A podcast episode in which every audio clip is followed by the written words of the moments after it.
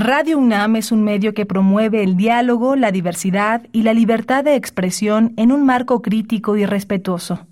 Los comentarios expresados a lo largo de su programación reflejan la opinión de quien los emite, mas no de la radiodifusora. Radio UNAM presenta Prisma RU. Una mirada universitaria sobre los acontecimientos actuales. Prisma RU. Relatamos al mundo.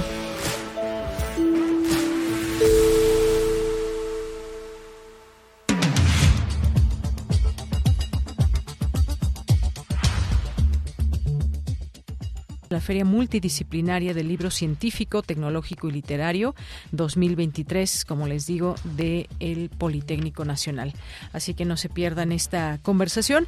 En nuestra segunda hora tendremos la información internacional, tendremos también una conversación con Gerardo Kleinburg, quien es eh, narrador, crítico y promotor musical, porque el próximo sábado, que ya recuerden, el próximo viernes inicia la fiesta del libro y la rosa, y el próximo sábado se presenta en el marco de esta fiesta el libro La Ópera Hoy, que son conversaciones en síntesis con Gerardo Kleinburg, una eh, publicación de difusión cultural UNAM. Así que tendremos oportunidad de platicar con él mismo, su autor, y ya nos platicará de quienes participaron también en este libro. Y tenemos también otra invitación, en este caso al ballet que la Compañía Nacional de Danza presentará a partir de este sábado, este próximo sábado y hasta el 30 de abril. Aquí vamos a a platicar con eh, una de las jóvenes bailarinas que estará presentándose también en esta obra en este ballet de la compañía que es Copelia. Tendremos las secciones de sustenta, de ciencia real y más aquí en Prisma RU, así que quédense en esta frecuencia, el 96.1 de FM. Y también muchas gracias a todo el equipo que hace posible esa transmisión. A nombre de todos ellos, soy de Yanira Morán y desde aquí relatamos al mundo.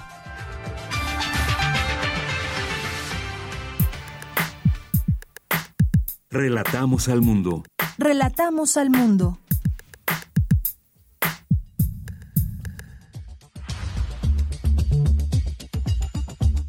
Una con nueve en la información universitaria. Este 19 de abril, la UNAM lamenta el fallecimiento del doctor Pablo González Casanova, muy distinguido universitario, rector de la universidad, impulsor de la democracia en México, baluarte del pensamiento crítico y siempre comprometido con las mejores causas sociales. El presidente Andrés Manuel López Obrador también lamentó el fallecimiento de don Pablo González Casanova, a quien reconoció como un gran maestro de las ciencias sociales y defensor de la democracia. Se mantendrán las becas para el estudiantado, aseguró el rector Enrique Graue al presidir el informe de labores del director de la Facultad de Química, Carlos Amador Bedoya.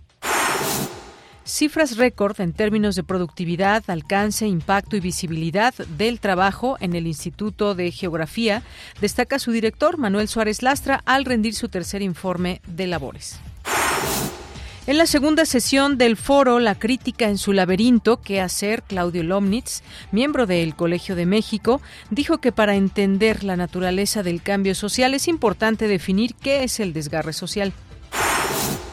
En la información nacional, Claudia Sheinbaum, jefa de gobierno, calificó, eh, jefa de gobierno de la Ciudad de México, calificó el primer simulacro nacional 2023 como todo un éxito en la Ciudad de México. Escuchemos.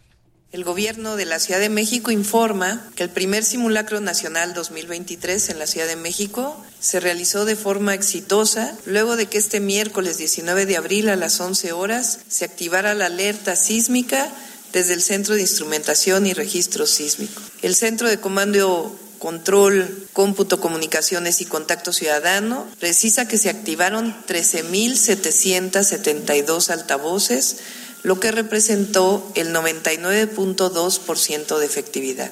Como lo establece el protocolo de la ciudad, estuvieron presentes los alcaldes y alcaldesas y una representación del gobierno de la Ciudad de México.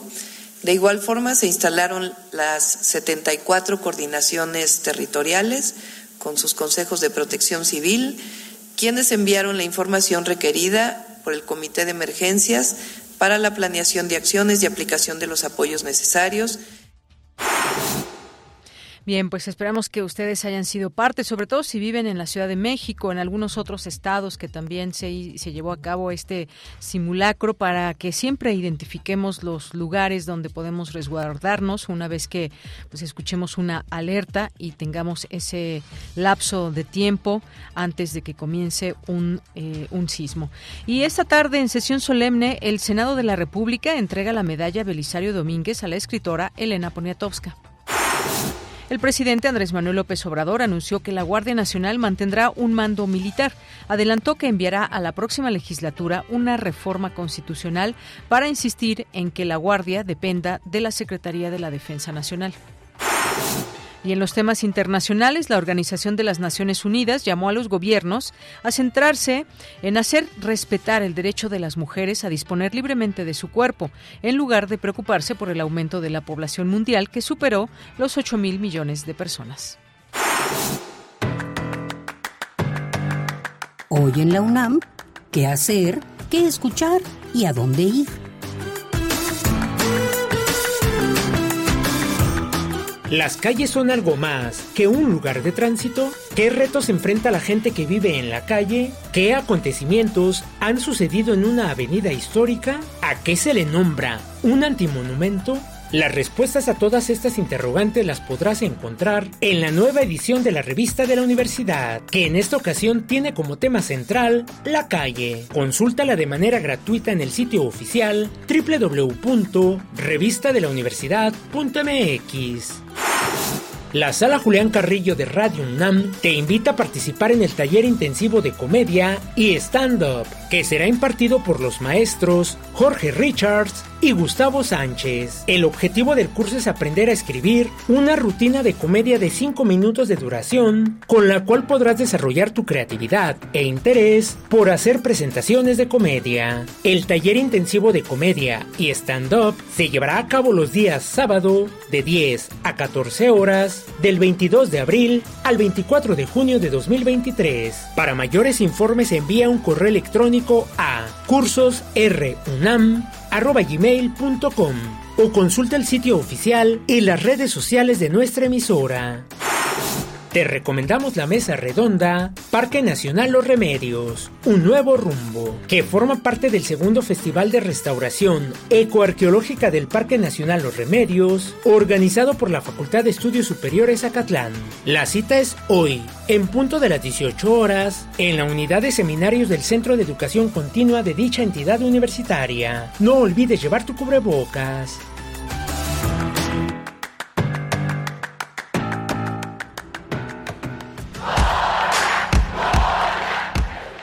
RU.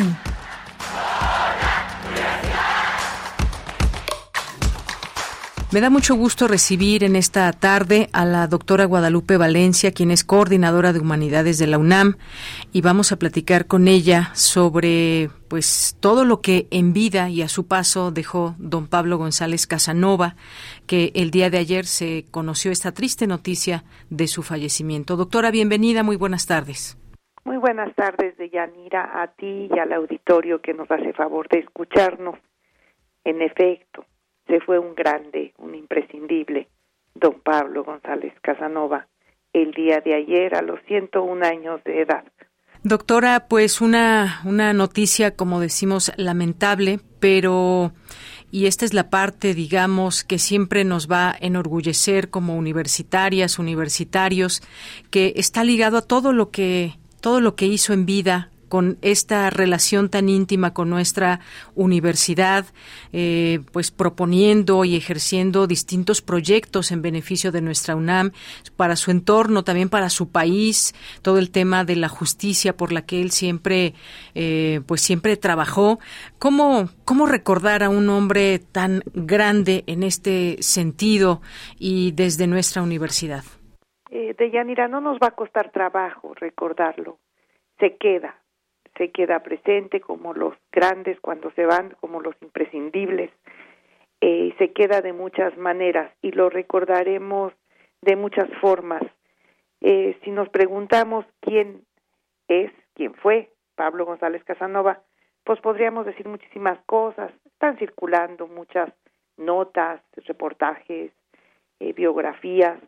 Eh, ya la gente sabe que fue un gran rector de nuestra UNAM y después fue nombrado como rector moral, que fue director del Instituto de Investigaciones Sociales, que fue director del SICH y luego del CEICH, que como rector eh, fundó el sistema de universidad abierta, también el Colegio de Ciencias y Humanidades, el CCH, que es el autor de un libro que es un clásico, eh, La democracia en México, con más de 15 ediciones traducidas a muchísimos idiomas, que es lectura obligada en nuestros bachilleratos y CCHs, que recibió múltiples doctorados honoris causa y premios merecidísimos, que fue nombrado como el comandante Contreras por el Ejército Zapatista de Liberación Nacional. Eh, si nos preguntáramos eh, cómo definirlo intelectualmente, eh, pues creo que no cabe en una sola definición. Fue don Pablo un historiador, un sociólogo, un antropólogo, filólogo, cultivador de las letras, de la palabra, de las palabras, fue un hombre apasionado por el saber de las ciencias de la materia y de la vida. Él así les llamaba. Yo me quedé como parte de las enseñanzas que tengo de él con esta definición, ciencias de la materia y de la vida que él puso a dialogar, sobre todo en sus últimos años, en sus últimas eh, eh, obras, con las ciencias sociales, con las humanidades. Era un intelectual eh, integral, un intelectual en el más amplio y rico y prodigioso sentido de la palabra. Ahora, eh, si me permites eh, hablar pues de, de lo que yo considero más allá de esto que ya mencioné y que me quede cortísima porque no nos daría el tiempo para mencionar todo lo que hizo y todos los libros que produjo, eh, te diría que entre las enseñanzas que desde mi muy modesto y particular punto de vista nos deja, pues están en la defensa de la pluralidad, eh, la defensa del derecho a disentir, del diálogo, eh, de la idea de comunidad, de la idea de un futuro que en el cual es posible construir mejores mundos y, y bueno yo lo definiría además de como un gran intelectual como un hombre de enorme congruencia de congruencia absoluta entre el sentir, el decir y el actuar y el hacer. Fue desde siempre don Pablo un hombre congruente eh, consigo mismo, por eso le podemos reconocer una honestidad personal e intelectual, una autonomía personal e intelectual, eh, pues que pocas veces eh, logramos ver y en su caso es muy, muy notable. Eh, por ejemplo, vuelvo a los temas que te mencionaba, el tema de el diálogo. Siempre recordaré eh, a don Pablo como una persona que escuchaba, que sabía escuchar a todos. Y siempre nos decía y nos repetía que el diálogo no solamente eh, implicaba la escucha de, lo, de la palabra del otro, sino la disposición a transformar nuestro propio pensamiento. Y eso eh, me parece que en todos los tiempos, pero particularmente en un tiempo como el que vivimos ahora, en la universidad y en el país, pues se torna una enseñanza muy, muy importante. Él, eh, en su toma de posesión, como rector de nuestra universidad en aquel 6 de mayo de 1970, hablaba también del diálogo, hablaba de la necesidad de crear comunidades, hablaba de la necesaria pluralidad, hablaba de diálogo de generaciones, hablaba de diálogo entre profesores y estudiantes, les daba a los estudiantes eh, el privilegio de su voz y de su decir y de su actuar siempre, y así lo decía, siempre en términos eh, argumentativos y en donde prive la razón y no la fuerza, porque justo el diálogo era una manera de oponerse a las soluciones, a las decisiones de fuerza. Siempre el diálogo era aludir a lo que en la universidad eh, debemos cultivar, porque si no es aquí, pues en donde, en donde más se podría cultivar las ideas, los argumentos, la deliberación como una forma de ser y una forma de gobierno de los universitarios. Eh, y dentro de ello, pues, su eh, defensa también del derecho a disentir, del derecho a ser diferentes, del derecho a ser plurales de Yanira. Doctora, pues eh, cuántas cosas, como bien usted dice, no nos alcanzaría el tiempo tan solo en repasar un amplio currículum, un currículum muy amplio, congruente además, y que por supuesto se le va a recordar siempre eh, su paso por la UNAM como alumno, como maestro, como investigador, como mentor, crítico y rector de esta casa de estudios, en momentos muy específicos y especiales, eh, complejos también podríamos decir. Eh, pues bueno, usted mencionaba los años de el, corto periodo, periodo, de rectorado donde había un México pues de alguna manera convulso, eh, complejo eh, quizás sería la palabra. Y bueno, pues un hombre además observado, admirado, querido por quienes eh, tuvieron oportunidad de trabajar de cerca con él y de conocer su obra, su legado. Usted es una de estas eh, personas y no nos resta más que pues nunca olvidar, nunca dejar en el olvido todo esto porque simplemente no se puede. Ahí está el legado y es un legado vivo, doctora si me permites, Deyanira, agregar, añadir su vocación social eh, por la siempre como una intelectual que mm, estaba pendiente, estaba siempre preocupado, estaba siempre ocupado por la mejora de la sociedad en el sentido de alcanzar mayores niveles de justicia, de igualdad, de paz, con dignidad, como le gustaba mucho decir a él, y eh, siempre él dotó a la universidad, quiso una universidad que fuese una universidad eh, cercana al, a los problemas nacionales, a los problemas sociales, que como hoy le llamamos la Universidad de la Nación, pues tiene ese significado también que don Pablo enarboló siempre a lo largo de toda su vida y también por eso su actuar fue congruente con su decir y con su sentir. Así es, doctora, pues no me resta más que agradecerle estos minutos, un día en donde, pues bueno, mucha gente se reunirá en torno a esta ceremonia que habrá en unos momentos más. Y pues muchas gracias por su tiempo, doctora, y un abrazo. La agradecida soy yo. Saludos a todos quienes nos hacen el favor de escucharnos desde nuestra radio UNAM. Gracias, Deyanira. Gracias a usted, doctora. Muy buenas tardes. Bien, pues fue la doctora Guadalupe Valencia, coordinadora de Humanidades de la UNAM, con esta noticia que desde ayer se conoció y entre eh, ayer entre las eh, sedes de la vida universitaria, don Pablo González Casanova, tal como fue su vida entre la discreción y el equilibrio, sin estridencias, pero con la presencia permanente de la transgresión, de ahí que se haya encausado hacia la atemporalidad con su vida centenaria, en la cual ejerció y renunció como humanista y a la par del amor incondicional a la UNAM, de la cual fue, como sabemos, alumno académico investigador, ya lo decíamos, y por un periodo también eh, rector, y que pues siempre se planteaba cómo seguir, cómo ver a futuro. También, ya visoraba todo este tema de la tecnología en su momento, lo hizo en sus distintas eh, facetas también, su legado que es ya permanente y lo evocamos con esa frase subrayada en su posesión como rector hace 53 años, qué universidad queremos todos y cada uno de los universitarios. Y bueno, pues sí, desde muchos lugares, no solamente desde México, también quien habló al respecto, eh, quien dio sus condolencias fue el presidente de Cuba, Miguel Díaz Canel, quien lamentó la muerte del al que llamó revolucionario latinoamericano, Pablo González Casanova. Continuamos. Tu opinión es muy importante. Escríbenos al correo electrónico prisma.radiounam@gmail.com.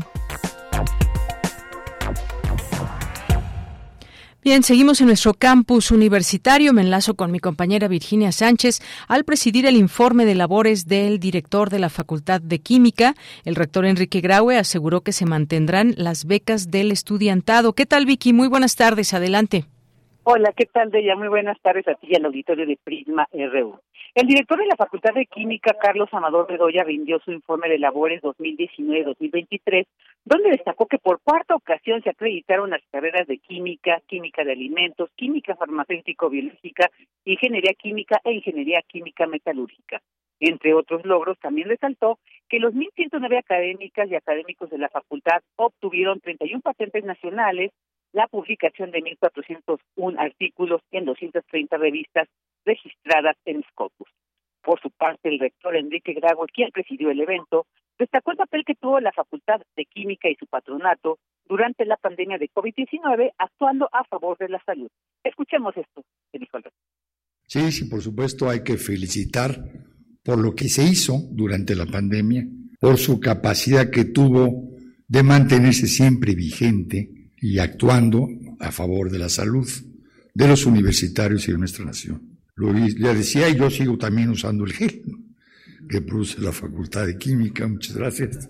Fui usuario no frecuente, porque lo distribuí en distintos institutos de las pruebas PCR, 240 mil tubos de, transporte y felicidades por todo esto. Y felicidades también por la, esta integración, esta coalición internacional para la evaluación de las vacunas.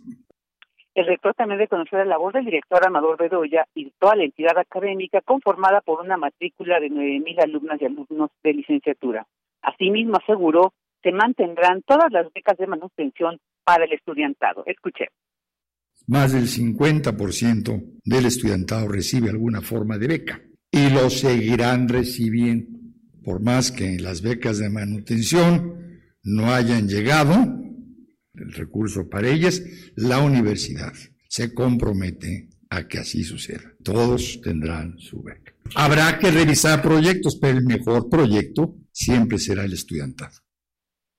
Bella, este es el reporte. Vicky, muchas gracias y buenas tardes. Buenas tardes. Continuamos y vamos ahora con eh, Cindy Pérez Ramírez. Presenta el doctor Manuel Suárez Lastra su tercer informe de actividades al frente del Instituto de Geografía de la UNAM. ¿Qué tal, Cindy? Buenas tardes. ¿Qué tal? Muy buenas tardes. Es un gusto saludarte frente a la comunidad universitaria del Instituto. El doctor Manuel Suárez Lastra dio cuenta de su tercer informe de actividades correspondiente al 2022, en el que destacó las cifras récord en términos de productividad, alcance, impacto y visibilidad del trabajo. El personal académico está compuesto por 93 eh, académicos y académicas, de los cuales 52%, 52 son personal de investigación, 41 son técnicas y técnicos académicos. En el caso de investigadores, la distribución entre niveles ha sido cada vez más homogénea lo que denota pues, un equilibrio entre los niveles eh, más consolidados y el personal más joven. Actualmente 37% del personal académico son mujeres y 63% son hombres. En términos de producción académica, nuestro personal publicó 108 artículos, de los cuales 91% corresponde a revistas indizadas. Suárez Lastra también detalló algunos de los logros institucionales. Vamos a escucharlo.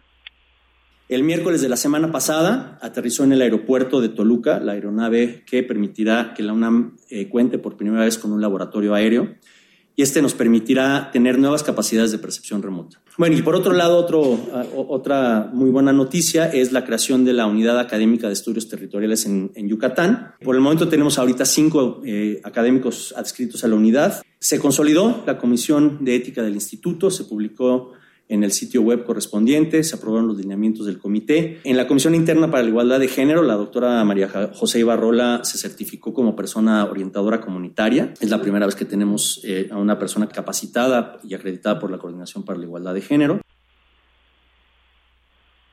Deyanira, al término del informe de labores, el Instituto de Geografía de la UNAM inauguró la exposición museográfica Usted está aquí, una mirada a la Ciudad de México a través de su representación en mapas. Este fue el reporte. Gracias, Cindy. Buenas tardes. Muy buenas tardes. Vamos ahora con Cristina Godínez. Académicos dialogan sobre qué hacer ante el desgarre social. Adelante, Cristina. Buenas tardes, Deyanira. Un saludo para ti y para el auditorio de Prisma RU. La metáfora de tejido social enfatiza la interdependencia que da flexibilidad y resiliencia al conjunto, comentó el antropólogo Claudio Lobnitz al participar en el foro La crítica en su laberinto. El también miembro del Colegio Nacional dijo que es importante entender la naturaleza de cambio social para definir el desgarre social. Cuando hablamos de tejido social rasgado, tenemos que empezar a identificar específicamente cuál es la relación de interdependencia que se está violentando y una relación puede estar siendo violentada en un nivel, mientras que otra, con la misma persona incluso, puede estar muy bien consolidada. Es decir, cuando hablamos de tejido social rasgado no estamos hablando del final del mundo. No estamos hablando de que de pronto ya no hay relación social, de que no hay sociabilidad. Lo que estamos hablando es que hay ciertas imágenes comunitarias que están siendo minadas, mientras que habrá otras que están surgiendo o que están siendo consolidadas. Claudio Lomnitz concluye que se debe tomar el tejido social como un proyecto de investigación y de crítica distinguir las oportunidades que se abren cuando se transgrede un orden normativo y apoyarlas, definir límites y principios con que se puede limitar la coerción y la instrucción social y luego, por último, aceptar que los términos de la política en este país están desfasados respecto a la naturaleza del cambio socioeconómico y tecnológico, por lo que necesitamos ir pensando en la invención, en mi opinión, de nuevas ideologías y narrativas alternativas. En mi opinión, hay un descuadre entre el discurso político en este país y la situación histórica que estamos viviendo. Por su parte, Enrique Díaz Álvarez, profesor de la Facultad de Ciencias Políticas y Sociales de la UNAM, dijo que desde que Felipe Calderón declaró la guerra contra el narco, se ha agudizado la violencia y el desgarre social. Desplegó a las Fuerzas Armadas a hacer tareas de seguridad. Me parece que desde ahí, desde, desde esta crisis tan profunda que tenemos, de, que no ha cambiado, digamos, se, se enuncia diferente, pero ese proceso de militarización, eh, ese protagonismo de lo castrense me parece que sigue muy presente a la fecha y que ha tenido un costo social muy, muy alto, ¿no? Eh, creo que México es un país mucho más inseguro, vivimos con más miedo. Deyanira, este es mi reporte. Buenas tardes. Gracias, Cristina. Buenas tardes. Vamos ahora con Luis Fernando Jarillo. La Suprema Corte de Justicia de la Nación anuló el traspaso de la Guardia Nacional a la Secretaría de la Defensa Nacional. A ver, cuéntanos todo, Luis Guillermo. Luis, Luis, Luis Fernando, muy buenas tardes. Muy buenas tardes, Deyanira, a ti, a todo el auditorio de Prisma RU.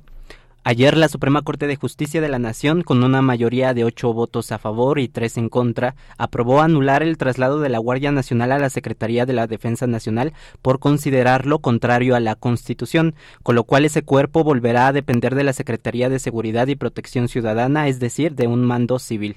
Recordemos que en 2019 todas las fuerzas políticas del país acordaron que la Guardia Nacional sería de carácter civil, no militar. Sobre esta decisión de la Corte, el presidente Andrés Manuel López Obrador explicó en cinco puntos su postura. Escuchemos.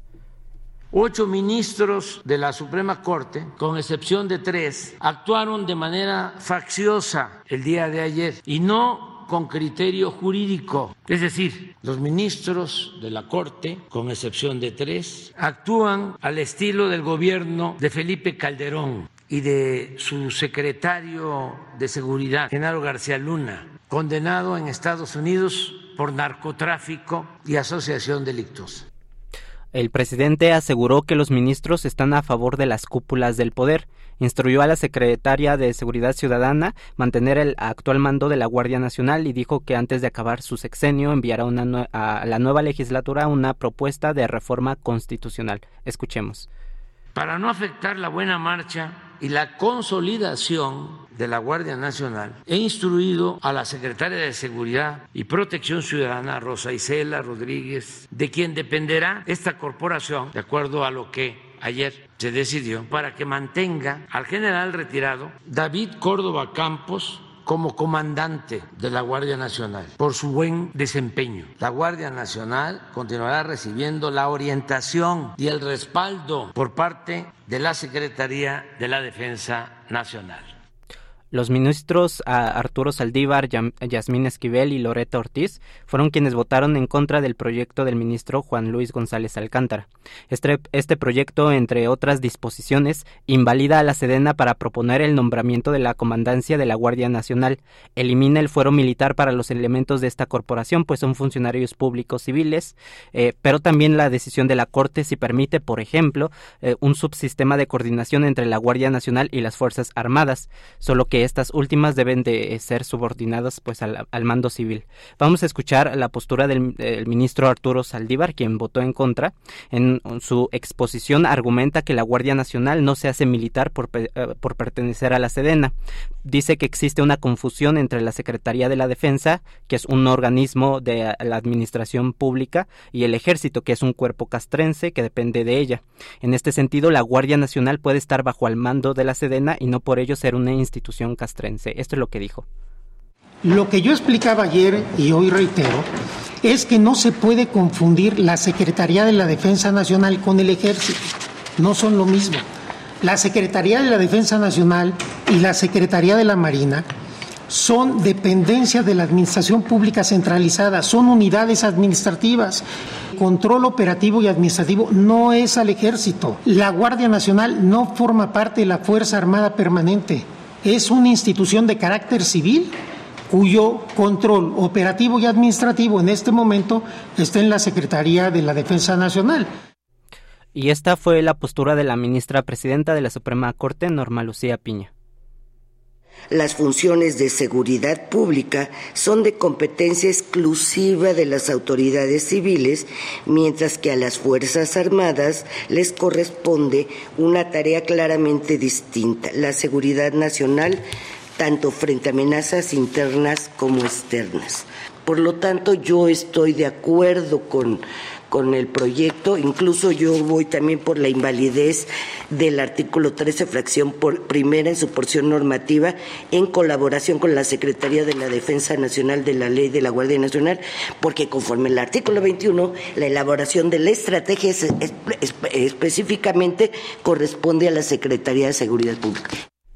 Bueno, y en siguientes días la Suprema Corte va a determinar los detalles de este fallo y uh, cuál será el plazo para cumplirlo. Actualmente el control de la Guardia Nacional depende de mandos militares, que eh, de la, eh, depende también la contratación, el entrenamiento y, su despliegue en el país.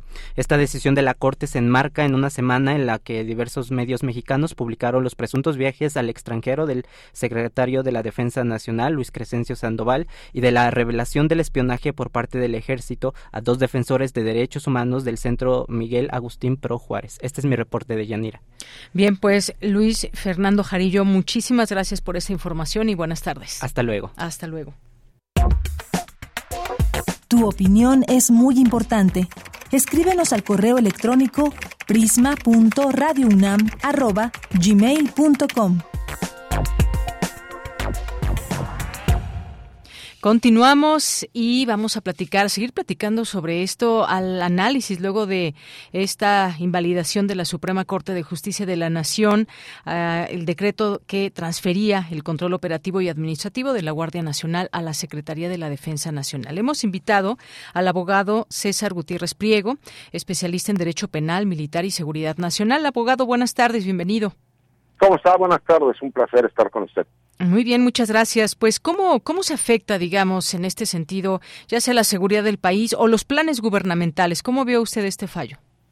Bueno, creo que los planes gubernamentales iban de la mano en que eh, la Guardia Nacional, al ser un órgano administrativo desconcentrado, que pertenecía a la Secretaría de Seguridad y Protección Ciudadana, pues ahora pasará a formar parte de la nueva estructura de la Secretaría de la Defensa Nacional.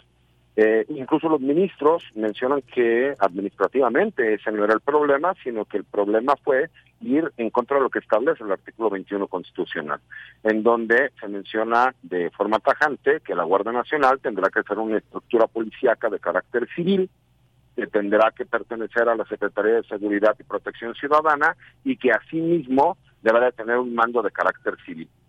Yo en lo personal eh, voy más de acuerdo con la determinación que, que, hizo el, el, ministro Saldívar, en el sentido de que los ministros tal vez se quedaron cortos en el análisis porque creo que la Secretaría de la Defensa Nacional y la Secretaría de Marina son más que el Ejército y la Armada de México. Realmente cumplen funciones político-administrativas que van más allá de las Fuerzas Armadas, pero fue la resolución de acuerdo al criterio jurídico que cada uno de los ministros este, optaron por seguir. Y creo que también se demostró que en nuestro país vivimos en una democracia en donde hay división de poderes y donde el Poder Judicial determinó que eh, el decreto presidencial como tal no cumplía con los parámetros constitucionales, en específico con el artículo 21 constitucional. Creo que ahora también se tiene la oportunidad, y lo veremos en la práctica, de que las cosas seguirán como antes de que existiera el decreto, que administrativamente la Secretaría de Seguridad y Protección Ciudadana seguirá encargándose del control administrativo de la Guardia Nacional, pero que seguirá siendo el ejército quien la parte operativa se encarga del trabajo y del manejo. Entonces, para cuestiones reales, prácticas, creo que la ciudadanía puede estar tranquila porque el trabajo de protección se seguirá llevando a cabo y eso sí, la reestructura que el gobierno tenía pensado de cómo proteger a la Guardia Nacional, pues por lo menos en este momento no será posible para que pase a formar parte de la estructura de la Secretaría de la Defensa. Bien, pues sí, varios varios puntos ahí importantes de cómo pues también se destaca esta división de poderes justamente y que se tuvieron parámetros constitucionales, interpretaciones que pues quedan expuestas con cada una de eh, las posturas de quienes conforman la Suprema Corte. Ahora bien, eh, abogado, el presidente López Obrador afirmó que va a presentar una nueva iniciativa antes del último día de su gestión para que la Guardia Nacional dependa de la Secretaría de la Defensa Nacional después de esto que sucedió ahí en la Corte. Insiste en todo esto y adelantó que eh, pues instruyó ya al titular de la Secretaría de Seguridad y Protección Ciudadana, Rosa Isela, para que el general retirado David Córdoba Campos se mantenga como comandante de la Guardia Nacional. Pero va a insistir en el último día de su mandato para que se pueda llevar a cabo esta, pues esta propuesta que hizo. Mire, recuerda que nosotros somos hombres de leyes y si nosotros se llegase a dar el supuesto que el presidente de la República está buscando que tuvieran la mayoría de las dos terceras partes del, Congreso, que obviamente eh, estaríamos hablando de que Morena arrasara y sus aliados en las próximas elecciones, pues eso lo convertiría de forma legal. Pero también hay que entender algo. Supongamos que en esas reformas, y lo digo por, por la gente que, que critica a, priori, ¿no? Imagínense que la Secretaría de la Defensa Nacional dejara de ser dirigida por un general de división eh, en un cargo político administrativo y que de repente pusieran a un civil a que fuera el encargado de la Secretaría de la Defensa Nacional, pues entonces tal vez estaríamos ante una situación completamente distinta a la que sucedió el día de ayer, en donde la Corte determinó que la Secretaría de la Defensa Nacional tiene un carácter militar más allá de que el ejército sea un cuerpo general, o que el mando de la Guardia Nacional, por ejemplo, fuera un civil no y que no tuviera que ver nada con el ejército aunque formara parte de la estructura de la Guardia Nacional de la Secretaría de la Defensa. Creo que podría haber varios supuestos que mientras estén dentro de la marco de la ley creo que serán este justos y que eh, podamos ver lo que estamos viendo por ejemplo en este momento. Es la primera vez en la historia de este país en donde la Fuerza Armada Permanente del Ejército y de la Armada de México pueden de forma legal coadyuvar en la seguridad pública del país. Y eso lo convirtió en algo legal. Si la situación se llegase a dar en que fuera legal este cambio con varias de las modificaciones que yo le digo, creo que podría ser correcto de acuerdo al plan de transformación que tiene el presidente. De lo contrario, posiblemente estaría condenado nuevamente al fracaso y a que la Suprema Corte de Justicia determinara que va en contra del texto constitucional. Bien, bueno, pues muchas gracias por este este análisis sobre este primer tema. Me gustaría también, eh, abogado, que nos hable sobre esta situación que se ha dado a conocer de que habría infiltrados de la DEA ahí entre el cártel eh, de Sinaloa con los chapitos. Hay una reacción del presidente, dice el Pentágono nos espía y la DEA filtra información a los medios de comunicación, es lo que dijo el presidente. Y me parece que, eh, pues, importante señalar todo esto. A ver, estamos ¿de qué estamos hablando? ¿Hay realmente una espía por parte de Estados Unidos? Por ahí ya también da una respuesta de que hay colaboración, pero no hay otra cosa como espionaje. ¿Qué nos puede decir sobre esto, abogado? yo, yo incluso en mis redes sociales hice mención de cuando el presidente hizo este comentario porque a mí se me hace un tema de suma importancia. Si el presidente de la República está diciendo que el Pentágono y que diferentes agencias de los Estados Unidos como la DEA han infiltrado eh, por medio de escuchas telefónicas no solo a un grupo criminal, sino a la Secretaría de la Defensa Nacional y al Armado de México, o sea, o sea, Secretaría de Marina, creo que es un hecho gravísimo. ¿Y es un hecho gravísimo en qué sentido? Está bien que, que, que se haga un trabajo de inteligencia contra los grupos criminales, pero en México hemos criticado el hecho de que se acusó al ejército de utilizar a un malware, un software como Pegasus, para supuestamente eh, realizar escuchas telefónicas en contra de civiles. ¿Cómo podemos permitir que entonces agencias extranjeras realicen escuchas telefónicas sin la autorización del Poder Judicial en el México? Si se supone que existe coordinación en ambos países, ¿por qué Estados Unidos no respeta las leyes internas mexicanas para poder realizar este trabajo coordinado? Creo que esa es la parte importante que tendríamos que analizar, porque si hay una violación a la soberanía de México cuando se realizan investigaciones de este estilo que no se involucra a la parte mexicana y que no se cumple con lo que es el derecho dentro del territorio mexicano. Y creo que esa parte es importante. A lo mejor como desafortunadamente se han estado politizando los temas y como vamos a tener elecciones este año y el próximo año se renueva la presidencia de la República, pues obviamente ya todos los temas se politizan, pero creo que sí es importante, ¿no? Desde el punto de vista que yo se lo digo, ¿cómo se puede permitir que agencias extranjeras estén realizando investigaciones y que además se hable de que hay eh, que hay escuchas telefónicas y que hay infección de, de, virus y de, y de espionaje en contra de la Secretaría de la Defensa Nacional, en contra de la Secretaría Armada de México, cuando se supone que somos socios y que hay cooperación para realizar este tipo de trabajos y no se respeta, porque ahora viene la pregunta más importante. Imagínense que va a determinar un juez o que va a buscar la defensa de alguno de estos presuntos eh, criminales, por ejemplo, Ovidio Guzmán, que ya se encuentra detenido, si tú dices que la orden de eh, captura con fines de extradición que está solicitando el gobierno de los Estados Unidos es por medio de escuchas telefónicas las cuales se realizaron de forma ilegal en México. Pues incluso el Poder Judicial tendría que estar obligado a concederle un amparo para no ser extraditado porque no se consiguió de forma legal. Creo que esos son los puntos importantes que valdría la pena que se pudieran estudiar y que se podrían checar, porque es una acusación muy grave. Una acusación muy grave, efectivamente, y esta reacción pues llevó al presidente a decir que por seguridad nacional el gobierno de México reservará la información de estas secretarías de Marina y de la Defensa Nacional, porque pues ya se tomó esa decisión, que se va a cuidar, dijo, la información, porque están siendo objeto de espionaje del Pentágono y de muchos medios de información. Ahora bien, pues eh, conociendo eh, cómo actúa Estados Unidos, que bueno, pues todo este tema del espionaje no es algo nuevo, e incluso ha habido ahí algunas situaciones con, con China, con Rusia, en fin, pero pues decía por ahí también un, periodista en torno a todo esto que ha sucedido, que Estados Unidos no solo espía a sus enemigos, también a sus, a sus socios, aliados e incluso amigos. Es una práctica que pues debemos entender como tal, pero,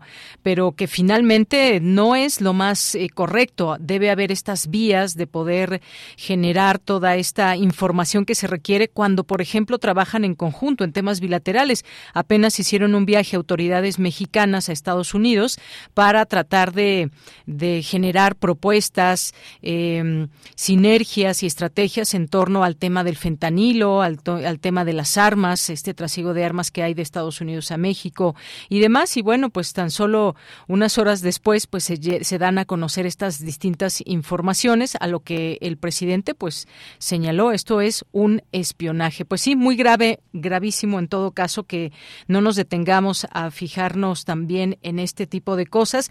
Más allá de no dejar de hablar de lo que significó y sigue significando también este uso de Pegasus, si el presidente está enterado o no, todo lo que se ha destacado ya en medios. Y ahora estos viajes de el secretario de la Defensa Nacional que el presidente parece ser que minimizó y dijo que forman parte de ese espionaje. Sí, así es. Recordemos algo. Eh, el, eh, el gobierno de los Estados Unidos no tiene socios, no tiene amigos, mm. no tiene compañeros, tiene intereses. Y esos intereses van por encima de cualquier situación. y obviamente pues hemos visto, yo creo que no hay no existen las coincidencias. El hecho de que haya salido publicado una nota en donde se ataca directamente al secretario de la Defensa Nacional por estos viajes de su familia y este supuesto exceso de gastos en cuanto al confort que pudo haber tenido su familia al viajar, fue de la mano con un par de resoluciones que la Suprema Corte de Justicia realiza y que declara inconstitucionales en contra del ejército.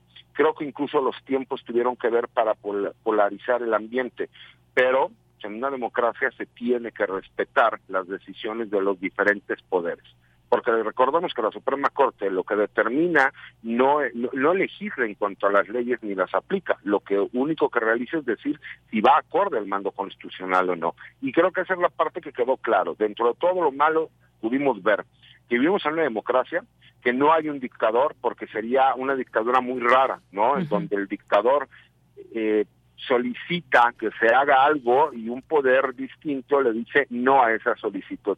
Entonces creo que es una buena noticia para todos los mexicanos. Muy bien.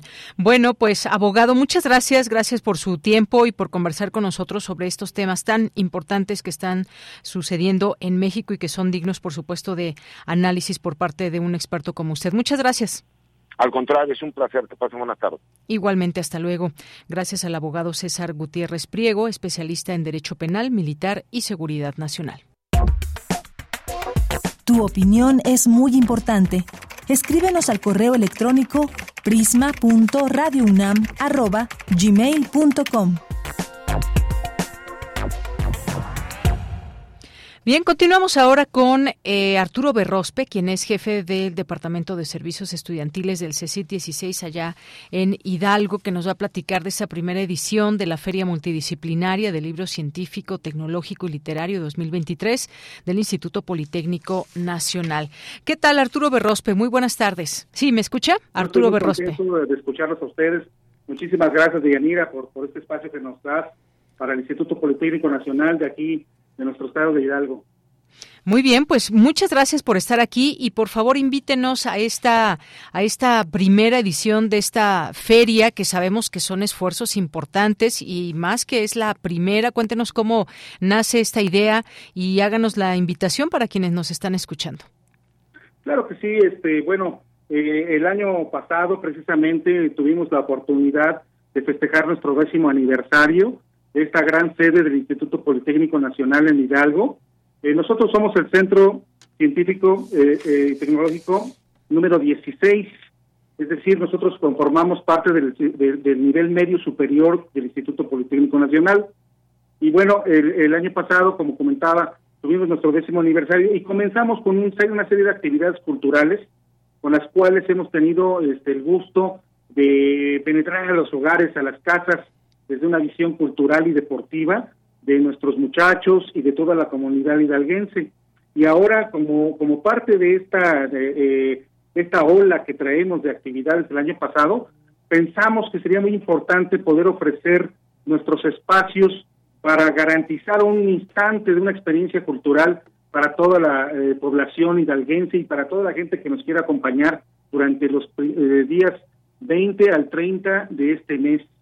Este, entonces estamos con las puertas abiertas y muy emocionados. Pues qué bueno que esa emoción también llegue a las personas que puedan asistir a este lugar, a esta primera edición de esta feria multidisciplinaria. ¿Quiénes, quiénes te participan? ¿Quiénes están invitados? ¿Qué nos puede decir? ¿Qué, ¿Qué días además también para que no se nos olvide los horarios, la sede que ya nos dice allá desde Hidalgo? Por supuesto. Bueno, este, eh, lógicamente tenemos una visión eh, eh, muy clara de que no solamente estamos trabajando para nuestros jóvenes este, politécnicos, sino que también queremos ofrecer un programa cultural para sus papás, para que vengan los, los niños el día 30 de abril, queremos festejar a los niños. Tenemos un programa, por ejemplo, en el que queremos que vengan a hacer un recorrido ciclista este, por todas el, recorrido que tenemos, la guía que estamos planeando para que eh, vengan con sus bicicletas vestidas y, vengan todos este, motivados para festejar el Día del Niño. Eh, tenemos actividades, por ejemplo, como eh, demostraciones de autos prototipo de, de, empresas multinacionales. tenemos también una exposición de autos clásicos de, Ford, de la de la de Mustang, que tenemos una una asociación que nos va a permitir este, disfrutar de estas actividades.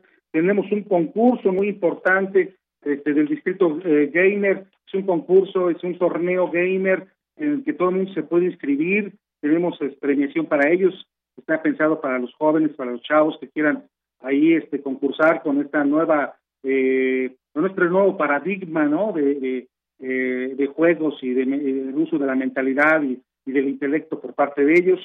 Eh, qué más puedo decir tenemos presentaciones de libros tenemos más de 30 editoriales que vienen aquí a acompañarnos. Entre ellas tenemos a Fondo de Cultura por ejemplo este a Random House a Edimundo a, Intercam. Tenemos eh, tenemos cantantes, vienen eh, agrupaciones de folclore, eh, tenemos presentaciones de talleres de literatura y cine de horror, tenemos actividades lúdicas deportivas también durante todos estos días, talleres, talleres de, eh, de creación literaria, tenemos una, una pequeña exposición gastronómica para que la gente venga a degustar de nuestros platillos locales, endémicos, porque la cocina hidalguense es, es, es riquísima, eh, tenemos también eh, actividades eh, literarias en poesía alquimista. Vienen algunos poetas desde Chiapas para darnos un taller de poesía alquimista. Tenemos otros eh, planteamientos, por ejemplo, aquí déjame buscar para ser más preciso. tenemos un homenaje a José José para los papás este, el día sábado 29, el domingo 30, que es uno de nuestros grandes días.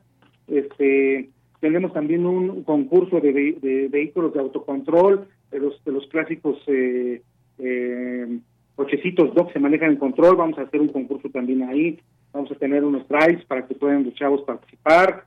Este, eh, tenemos un concierto de rock final eh, con una sorpresa muy especial. Vienen invitados especiales profesionales, unas agrupaciones profesionales, que en conjunto con algunos otros grupos de los muchachos que también tienen este gusto por la música, por, por las expresiones musicales, vamos a hacer una gran fiesta durante 10 días aquí en el Instituto Politécnico Nacional, en el CECID número 16.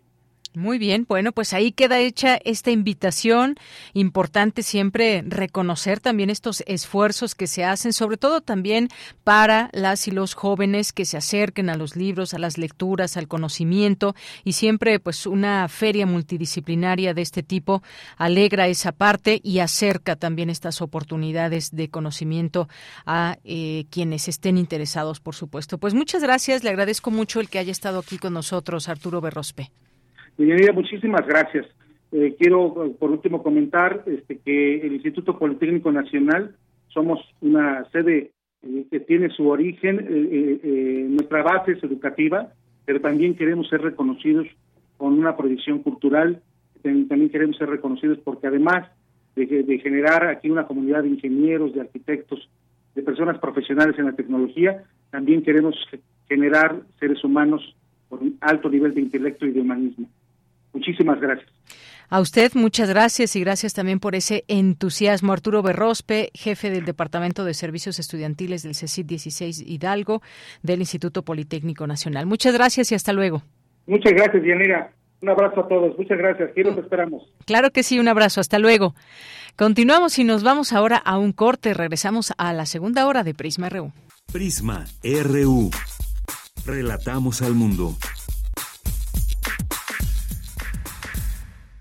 Alejandro Moreno, presidente nacional del PRI. México y su gente somos un gran país. Millones de ciudadanos han demostrado estar listos para defender la democracia y sus instituciones. En el PRI reconocemos la lucha de los miles de mexicanas y mexicanos que con valor han alzado su voz y han salido a tomar las calles y las plazas públicas para defender, para salvar a la democracia de nuestro país de las garras del autoritarismo. PRI las modas vienen y se van. Y hoy, el cristal o metanfetamina está de moda. Pero lo que viene y no se va son sus efectos dañinos.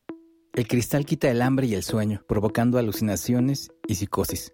Es muy agresivo para el cuerpo y la mente. Ahora el narco le añade fentanilo para engancharte desde la primera vez y el fentanilo mata. No te arriesgues. Si necesitas ayuda, llama a la línea de la vida. 800-911-2000. Secretaría de Gobernación. En la vida cotidiana se reflejan las problemáticas sociales, con diferentes causas y consecuencias. Pensemos juntas y juntos las posibles soluciones. Vida cotidiana. Análisis de nuestro día a día. Viernes a las 16 horas, después del corte informativo. Si sucede a nuestro alrededor, es importante. Radio UNAM, Experiencia Sonora. 46 emisoras de 17 países de Europa, América y África. Esa es la red de Mundofonías. Música para descubrir el mundo. Todos los sábados a las 18 horas por el 96.1 de FM. Radio UNAM. Experiencia sonora. Queremos escuchar tu voz. Síguenos en nuestras redes sociales. En Facebook como Prisma RU y en Twitter como arroba PrismaRU.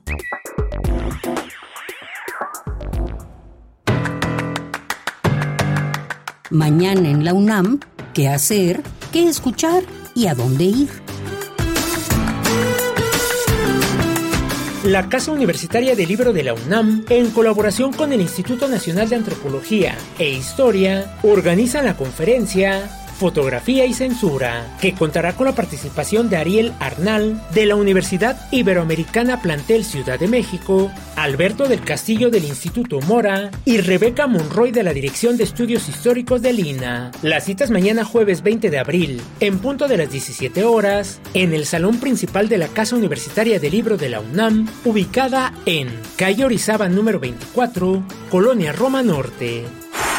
En el marco de la decimoquinta edición de la Fiesta del Libro y la Rosa 2023, el Centro Cultural Universitario Tlatelolco organiza un concierto a cargo de la banda Chico Trujillo, una de las orquestas más importantes de Chile que mezcla cumbia clásica, bolero, música latinoamericana, balcánica y reggae. No te pierdas este festivo concierto que se llevará a cabo el próximo 23 de abril, en punto de las 16 horas, en el Salón Juárez del Centro Cultural Universitario Tlatelolco. No olvides llevar tu cubrebocas. Como parte del proyecto Tendido de Libros, el Fondo de Cultura Económica ofrece obras de diversas áreas de conocimiento para todos los gustos en las instalaciones de la FESCO Autitlán. Te recomendamos además la presentación del libro El Árbol de la Sombra Fría, de Irán de la Peña. Las citas mañana jueves 20 de abril, en punto de las 15 horas en el campo 4 de la FESCO Autitlán. El tendido de libros del Fondo de Cultura Económica estará disponible hasta el viernes 21 de abril en las instalaciones de dicha dependencia universitaria. Recuerda que en todos los espacios académicos y culturales de la UNAM es indispensable el uso de cubrebocas. Para Prisma RU, Daniel Olivares Aranda.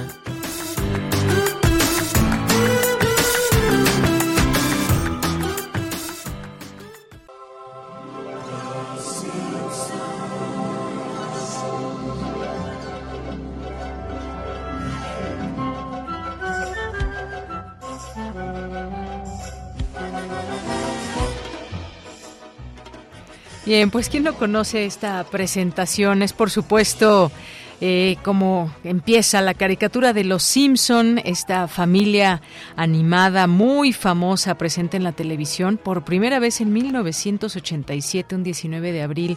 Así que, pues estas 33 temporadas que ya forman parte de ello, 36 años que cumplen Los Simpson eh, y que además tienen su día, que es hoy justamente el Día Mundial de Los Simpson y que han tenido éxito a lo largo de estas décadas y lo llevó a tener su propio Día Mundial.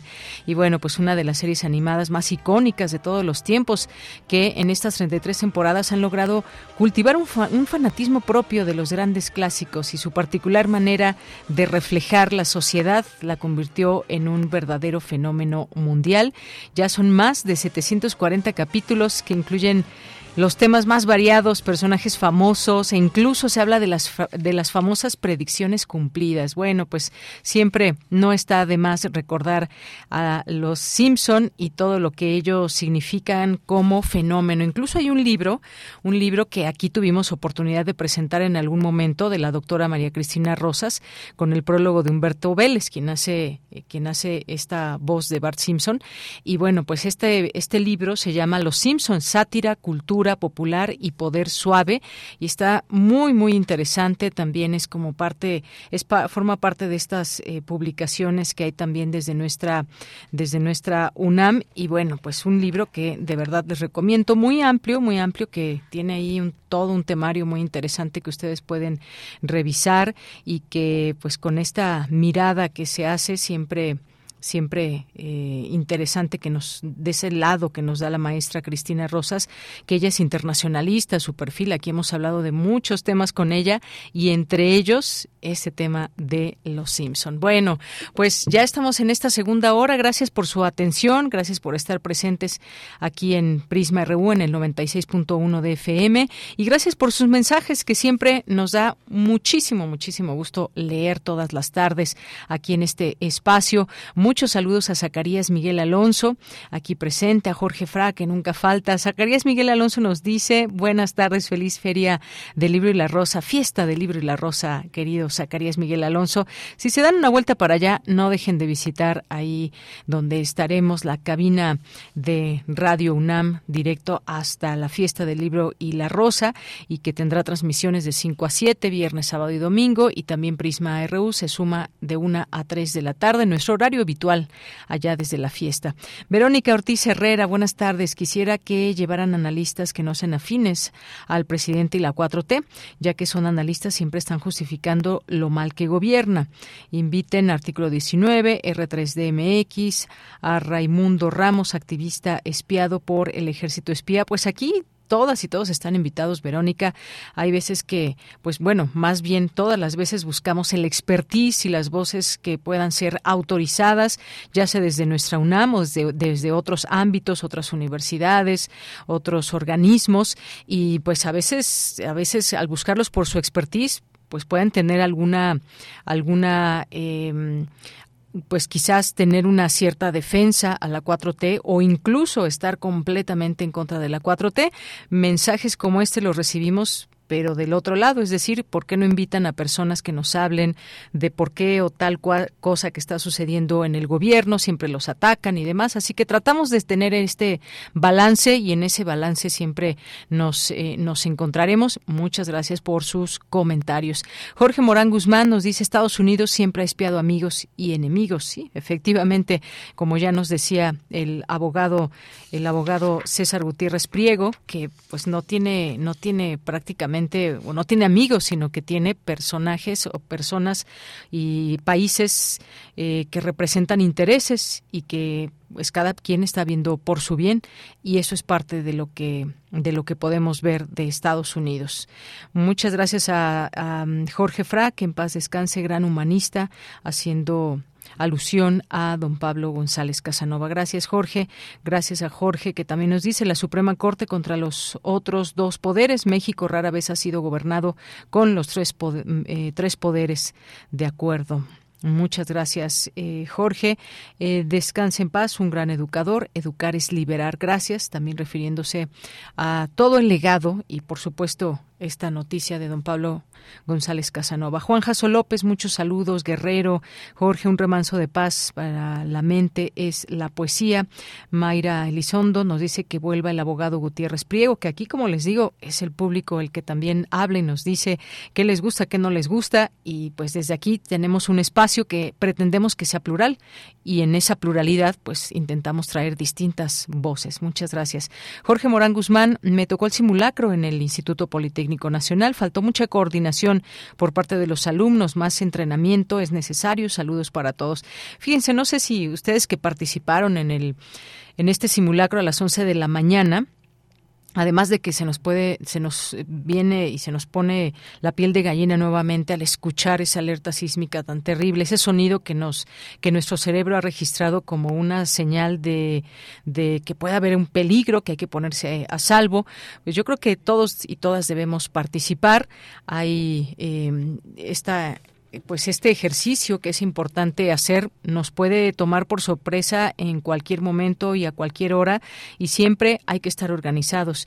Yo creo que también depende mucho de las propias autoridades, las que organizan todo este evento y quienes se suman, escuelas, universidades y más, así que también hay que hay que pedir toda esa coordinación siempre. Muchas gracias, gracias eh, Jorge por compartirnos todo esto. Algunas personas también nos han preguntado qué pasa si no suenan las alertas sísmicas, dónde se reportan. Se deben de reportar al 911 o también a Locatel 56581111 a través de la página atencionciudadana.cdmx.gov.mx y se debe de proporcionar la ubicación del poste, la calle, la avenida, la colonia, alcaldía donde se encuentra, así como el ID, la identificación que está escrito en cada poste. Sin embargo, pues sonaron el 99.2% de los altavoces con esta alerta sísmica, según dio a conocer la jefa de gobierno eh, en la Ciudad de México, Claudia Sheinbaum pero ahí está. Si no sonó por donde usted vive, comuníquese a estos teléfonos. Bien, ¿quién más nos escribe por aquí? Adriano Spa, muchas gracias. Gracias también a nuestras amigas y amigos de Cultura UNAM, a Klingstor Tona, muchas gracias también, que está aquí presente. Gracias eh, también a Mayra Elizondo, que nos dice don Pablo González Casanova, llegó a mí a través de su sobrina, la doctora Mari Carmen González Videgaray, quien fue mi profesora en la FESA Catlán y me formó en el amor y respeto por la docencia de las matemáticas. Y nos envía esto de Gabriel Celaya. Educar es lo mismo que poner un motor a una barca. Hay que medir, pensar, equilibrar y poner todo en marcha. Pero para eso uno tiene que llevar en el alma un poco de marino, un poco de pirata, un poco de poeta y un kilo y medio de paciencia concentrada. Pero es consolador soñar mientras uno trabaja que ese barco, ese niño irá muy lejos por el agua. Soñar que ese navío llevará nuestra carga de palabras hacia puertos distantes, hacia islas lejanas. Soñar que cuando un día esté durmiendo nuestra propia barca, en barcos nuevos seguirá nuestra bandera enarbolada. Pues muchas gracias, Mayra, por hacernos llegar esto de Gabriel Celaya, eh, hermosas palabras. Gracias, Mayra. Gracias a Belina Correa, también a Flechador del Sol, que nos manda saludos, a Mario Ruiz Sandoval, a Rosario Durán. Llegamos a la mitad de la semana, sí, finalmente, mitad de la semana. David Castillo Pérez, también presente desde el mediodía aquí en esta frecuencia. Muchas gracias, como siempre, David, que nos acompañas en este espacio. Susan Dolan, eh, también, muchas gracias. Mario Navarrete, muchos, muchos saludos. Y a todas las personas que nos estén escuchando y se sumen a esta transmisión. Juan Jasso también ya lo habíamos comentado. Y bueno, pues nos vamos nos vamos, vamos a escuchar a la escritora Elena Poniatowska, que en este momento está hablando en el Senado de la República. Ahorita la escuchamos en un momento más, porque recuerden que es reconocida. En Central Lázaro Cárdenas caminé entre personajes populares, amé a los cilindreros, hoy a punto de desaparecer, a la quesadillera, a flor de banqueta, a los vendedores de, billetes de la lotería. Decían, cómpreme, güerita, cómpreme el cachito, cómpremelo para que se vaya a Europa, aunque no me lleve. Aprendí dichos y pregones y ahora me entristece ya no escucharlos en esquina alguna. Asimismo, tuve la dicha de entrevistar a personajes como don Alfonso Reyes, Diego Rivera, Octavio Paz, Alfonso Caso, María Félix, Dolores del Río y muchos otros, pero fue la cárcel preventiva en el Palacio Negro de Lecumberri, donde encontré un mundo tan distinto al mío que entré a la mejor escuela de vida. Gracias a Rosario Castellanos conocí las palabras de Belisario Domínguez, pero además de admirar Bien, pues ahí parte de las palabras que está pronunciando la escritora Elena Poniatowska en esta entrega que se le hace, estaba yo diciendo, reconocida con la medalla Belisario Domínguez. Y ahí en vivo nos enlazamos al Senado. Mañana, por supuesto, le tendremos toda esta información de lo que está sucediendo, de este galardón que le entrega el Senado de la República. Y pues sí, reconocer una trayectoria tan grande, tan amplia, tan eh, generosa de la periodista Elena Poniatowska, también, por supuesto, periodista, escritora, que además ella cuenta y lo recuerda, es una gran conversadora siempre y que en algunos momentos ha señalado que no fue fotógrafa porque no puede cerrar un ojo ni para coquetear.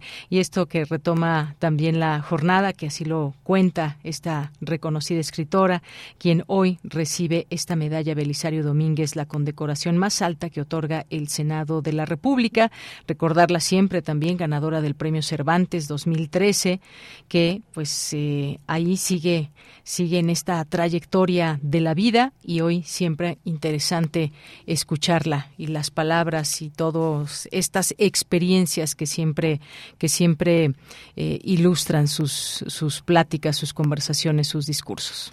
Continuamos. Tu opinión es muy importante. Escríbenos al correo electrónico prisma.radiounam@gmail.com. Bien, vamos ahora con Sustenta, el Colegio de Ciencias Humanidades Plantel Sur, en colaboración con eh, la COUS UNAM, desarrolla actividades para concientizar a su comunidad sobre la importancia del medio ambiente. Los detalles en la sección de Sustenta con Daniel Olivares.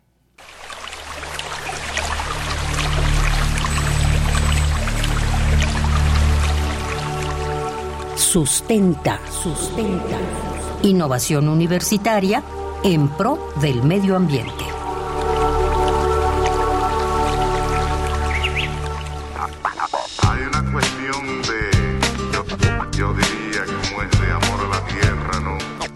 Muy buenas tardes al público que sintoniza la frecuencia universitaria de Radio UNAM. Soy Daniel Olivares Aranda y les doy la más cordial bienvenida a Sustenta. Qué difícil cantarle a tierra madre que nos aguanta y nos vio crecer. La Coordinación Universitaria para la Sustentabilidad de la UNAM desarrolla diversas actividades que tienen como objetivo alcanzar una universidad más sustentable en diversos rubros como áreas verdes, agua, residuos, consumo y movilidad sustentable en el campus central de Ciudad Universitaria. Sin embargo, en los últimos meses la COUS UNAM ha comenzado a implementar actividades en otros campus de la Universidad Nacional, como en los planteles del Colegio de Ciencias y Humanidades. Tal es el caso del CCH Sur. Escuchemos al doctor David Monachón de la COUS UNAM, quien nos explica cómo fue el acercamiento y trabajo conjunto entre ambas entidades universitarias. En el marco, perdón, del programa de, de la COUS para hacer una, universidad más sustentable, en particular todo lo que es la, parte de intervención en, campus, pues tenemos varias áreas de, interés y de trabajo, ¿no? Y entonces SH son uh, lugares de intervención que a nosotros nos pareció muy uh, interesante importante también, porque ahí están los más jóvenes que posiblemente son futuros uh, estudiantes también de, de, las facultades, de, de, niveles superiores de la, de la universidad. Entonces son más jóvenes y con ellos pensamos que es muy importante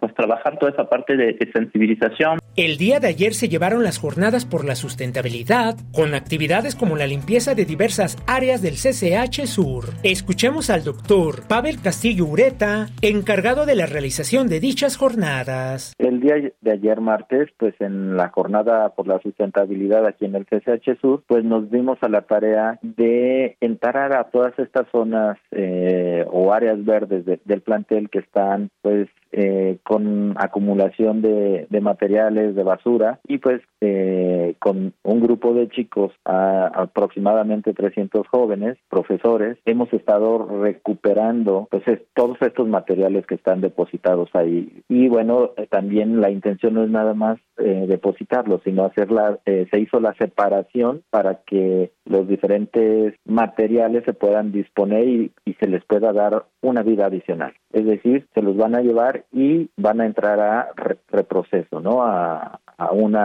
segundo ciclo de, de, vida, de tal manera que también los chicos se vayan acostumbrando a ver que estos materiales no están terminados, que no son basura y nosotros los arrojamos y los dejamos ahí, se transforman en basura, pero no son basura y que tienen todavía pues un, un ciclo que muchas veces representa pues ingresos económicos importantes. El doctor David Monachón nos explica otras actividades desarrolladas dentro de las jornadas por la sustentabilidad. Y bueno, otra parte de la, de la jornada, eh, otro objetivo más bien de la, de la jornada consistió en, en fomentar uh, pues convivios, encuentros, discusiones entre uh, tanto entre estudiantes como con, con, maestros en torno a la organización de ese tipo de, de, de jornadas, ¿no? Y pues algo algo importante también es que tratamos durante la jornada, bueno, duró empezó alrededor de las 10 hasta las 3 de la, de la tarde. También a sensibilizar en torno a las cuestiones de, de, consumo. Si generamos tanto, tanto residuo, está vinculado también con las formas de, de consumir, ¿no? Y con el, el objetivo también de dejar un, un plantel más, más, agradable para la comunidad, limpio, además de ese trabajo de, de concientización que, que comenté.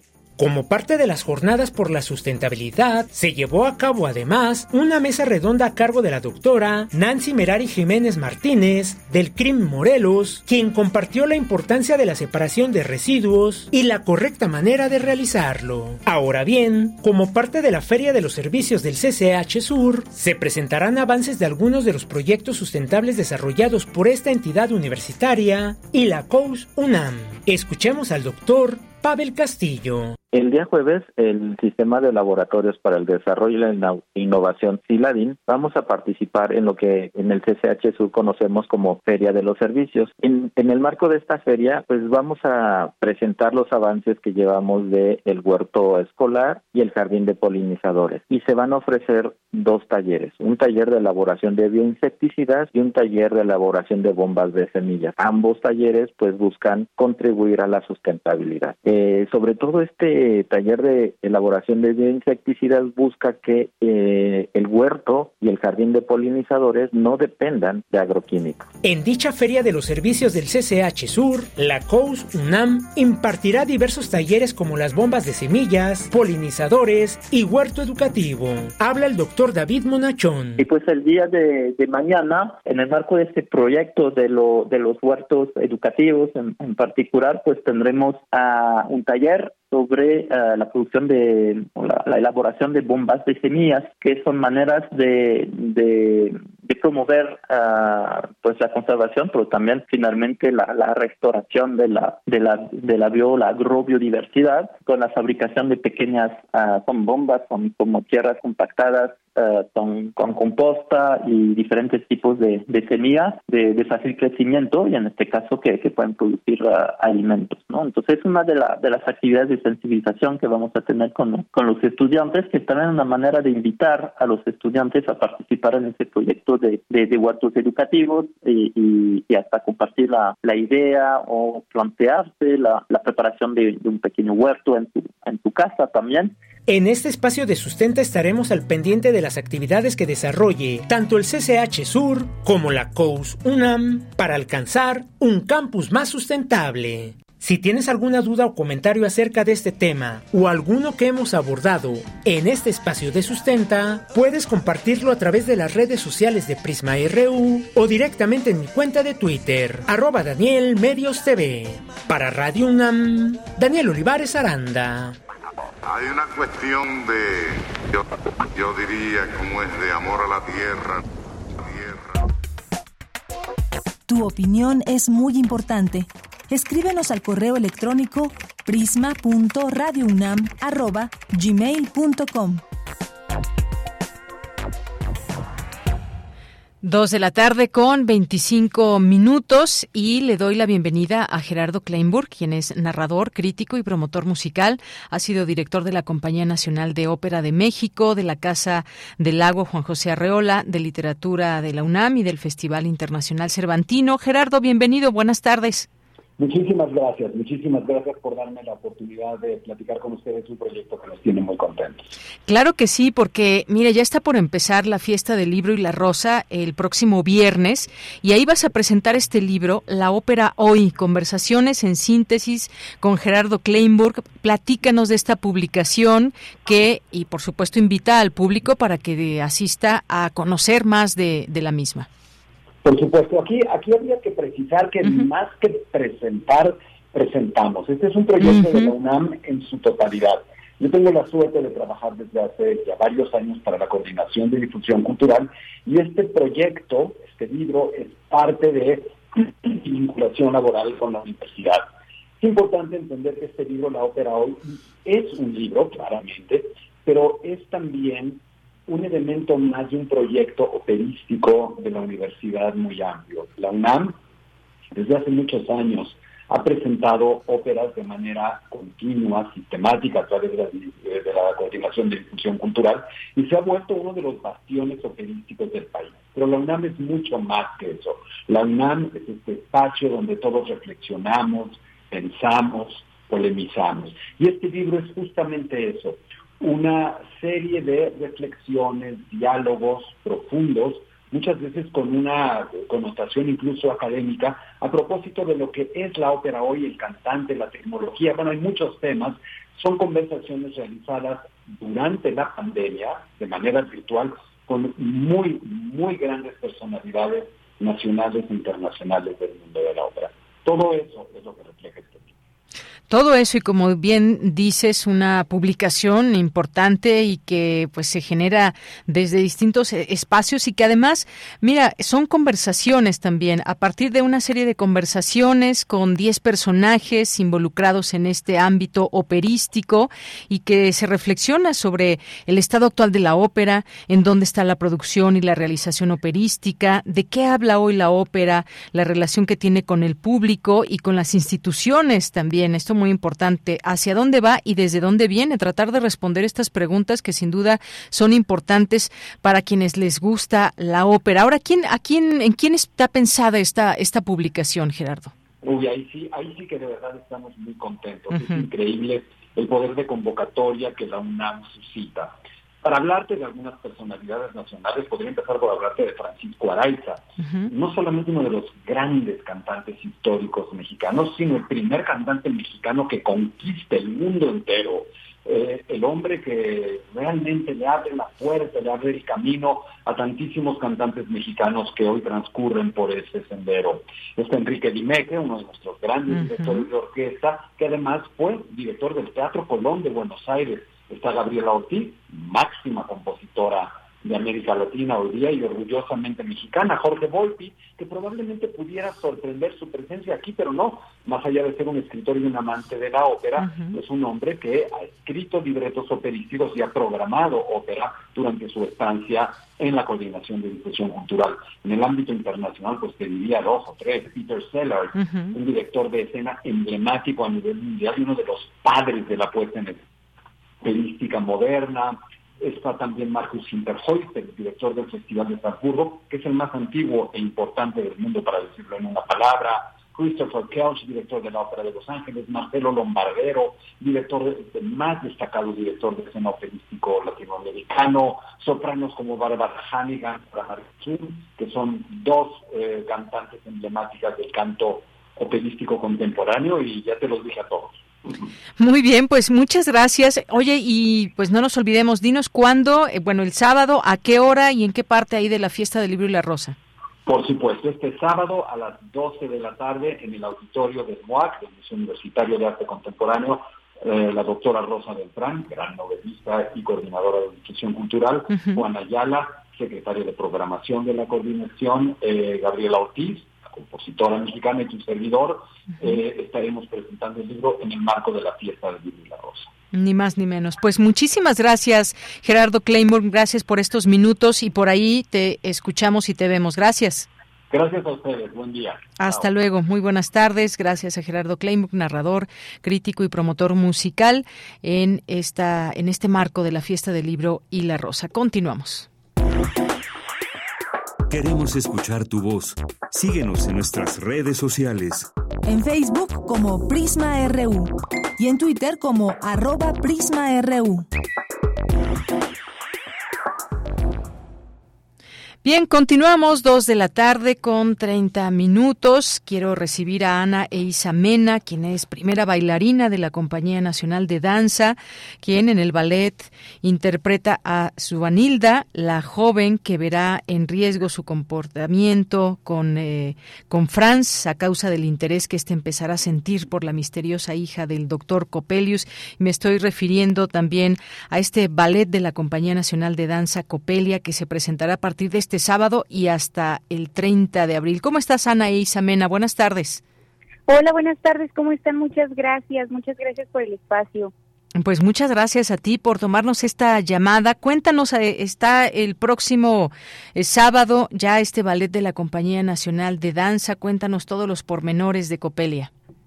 Así es, ya regresamos con esta temporada el sábado. Estrenamos con la orquesta del Teatro de Bellas Artes menos los sábados. Los sábados va a ser con música de Palacio de Bellas Artes, así es. Sí. A ver, ahí se nos fue un poquito. Cuéntanos, cuéntanos un poco más de Copelia. Ya nos ya decíamos se presenta este sábado y hasta el 30 de abril. Cuéntanos de este trabajo y de esta apuesta, por favor. Sí, es una obra muy muy bonita. Tiene un toque cómico. Eh, las danzas de carácter son muy muy bellas. Las hace el cuerpo de baile. Eh, es una historia, digamos, entre Suanilda Copelia, que es una muñeca de tamaño real, el doctor Copelius y Franz. Este, invitamos a toda la gente que los vea, es una obra muy familiar. Y pues estaremos ahí sábado, martes, jueves, sábado y domingo. Muy bien, Sí, sí, sí. Y bueno, pues recordar, Copelia es este ballet, este ballet eh, sentimental y cómico también, ¿no? Tiene tres actos y bueno, cuéntanos un poco de esta coreografía que la gente podrá también disfrutar. Sí, tiene tres actos. El primero es en el pueblo, un pueblo de campesinos. El segundo es un acto muy muy divertido para nosotras, las que interpretamos a Suanilda y las amigas, porque estamos dentro de la casa del doctor Copelius haciendo travesuras, digamos, y es donde nos damos cuenta que Copelli es una muñeca y que Franz, el novio de su Anita, le ha estado coqueteando a una muñeca. Entonces, pues es para nosotros muy divertido ese segundo acto. Y luego viene el tercer acto, que es ya la boda de, de su Anita y Franz. Efectivamente, pues sí, esta, esta historia que quizás ya algunas personas de nuestro público hayan tenido oportunidad de conocer, que pues es un inventor misterioso, el doctor Copelius, que tiene una muñeca danzante de tamaño y aspecto real, y parece tan real que Franz, un joven pueblerino, se enamora de ella, dejando de lado su verdadero amor, su Anilde, que eres tú justamente que interpretas en este ballet. Pues muchas gracias, Ana e Isa Mena. ¿Algo más que nos quieras comentar? Recuérdanos pues todos los pormenores para ya comenzar a agendar a partir del próximo sábado. Así es, nosotros estamos ya en ensayos, ya en, el Palacio de Bellas Artes, ya tenemos todo listo para que vayan a, ver esta obra y pues los esperamos ahí. La música de verdad con orquesta no se la pueden perder. Eh, y pues nada, ahí estaremos ya.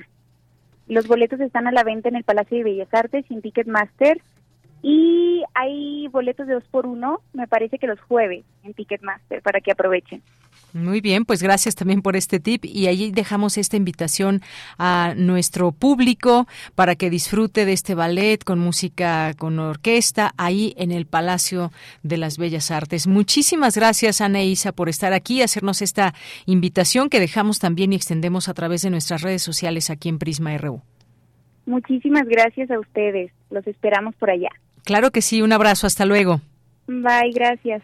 Anaísa Mena, primera bailarina de la Compañía Nacional de Danza, quien eh, se presenta en este ballet Copelia ahí en, el, eh, en Bellas Artes. Continuamos y nos vamos ahora a la información internacional a través de Radio Francia.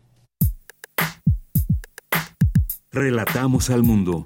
Relatamos al mundo.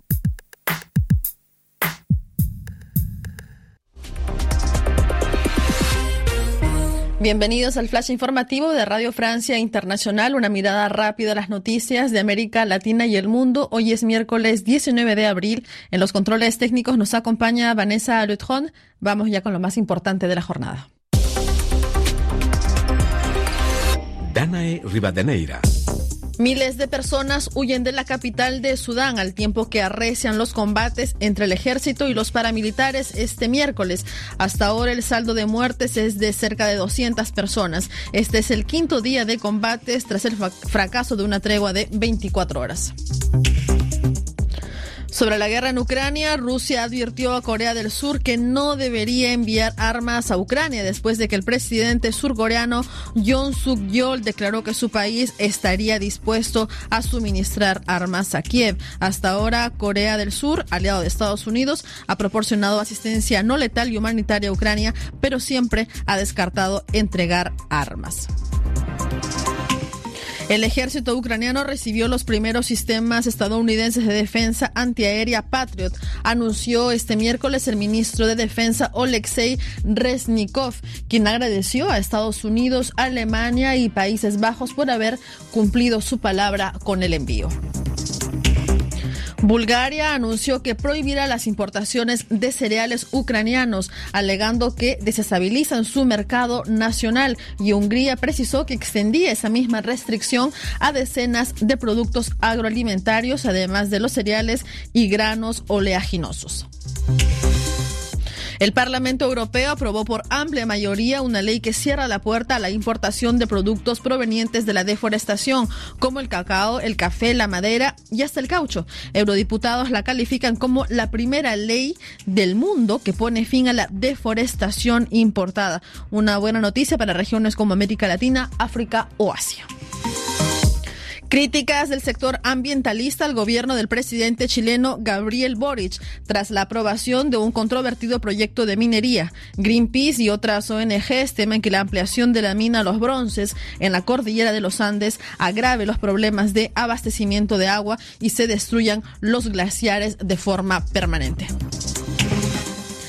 Con 1.429 millones de habitantes, India se convertirá probablemente en el país más poblado del mundo a mediados de 2023. Según las últimas proyecciones de la ONU publicadas este miércoles, India superará así a China por casi 3 millones de habitantes. Hasta aquí las noticias en RFI.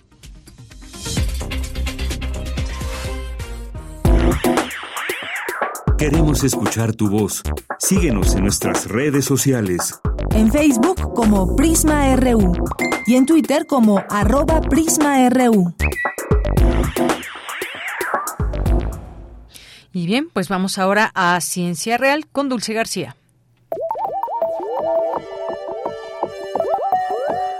Ciencia Real. Más allá de las verdades están las realidades. Capítulo 3. De vuelta a casa.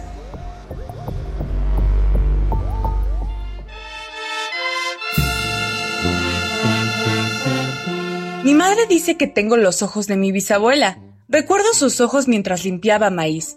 Muchas veces la vi llorar, llorar cuando cocinaba, cuando cantaba, cuando ponía café. Es cierto, le pregunté, ¿por qué lloras tanto, ma? Y ella me decía, así, sin dejar de llorar, porque nosotras tenemos ríos adentro, y a veces se nos salen. Tus ríos aún no crecen, pero pronto lo harán. Ahora lo comprendo todo. Ahora tengo ríos en mí y en mis ojos. Nadia Nu. Muy buenas tardes al auditorio de Prisma RU. Hoy vamos a hablar nuevamente de la Mixteca Alta en Oaxaca. Se preguntarán por qué tanta curiosidad con este territorio. Sucede que está teniendo importantes cambios ambientales y sociales que están beneficiando a la zona y pues por lo cual resulta importante cómo se ha ido logrando que se den esos cambios. La semana pasada hablábamos, por ejemplo, del incremento en los bosques en esta zona y esta vez vamos a ver cómo también se dado un incremento en la población de retorno a ese lugar. El doctor Matthew James Lorenzen Martini, académico del Instituto de Geografía de la UNAM, ha dedicado una buena parte de su investigación a analizar las tendencias diferenciales en la despoblación y repoblación rural en nueve municipios de la región. ¿Por qué este repoblamiento rural llama particularmente la atención? ¿Qué les parece si escuchamos al doctor? Todavía existe la idea generalizada de que hay un éxodo rural, ¿no? De que la gente del campo tiende a migrar a las ciudades y sin duda